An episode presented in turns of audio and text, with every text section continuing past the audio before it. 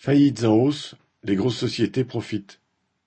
D'août deux mille vingt-deux à août deux mille vingt-trois, cinquante mille quatre cent quarante et une entreprises se sont déclarées en faillite, selon les chiffres publiés par la Banque de France.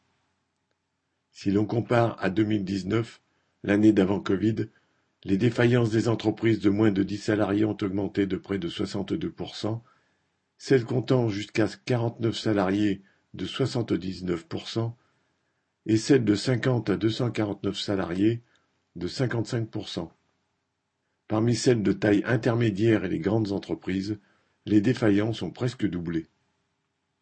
La Banque de France fait valoir qu'il s'agit d'un rattrapage après les protections accordées par l'État dans la période du Covid.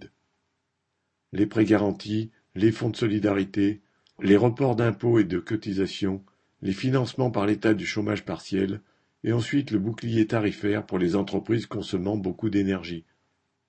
Entre les dettes à rembourser à des taux qui augmentent, la hausse des prix des matières premières et le budget en berne des consommateurs face à l'augmentation des prix, beaucoup d'entreprises ne survivent pas. Les hôteliers ferment boutique, les petits magasins également, les coiffeurs et autres services à la personne, les artisans et les petites entreprises du bâtiment sont parmi les plus touchés y compris de grandes entreprises de vente de textiles, Camaïeu, Koukaï, Nafnaf, Gosport, etc., se retrouvent en redressement judiciaire, voire en liquidation. Cependant, les plus grosses sociétés profitent de la situation pour racheter les plus petites, les banques dictent leurs lois et les entreprises du CAC 40 annoncent des profits records. Pendant la crise, l'exploitation continue. Sylvie Maréchal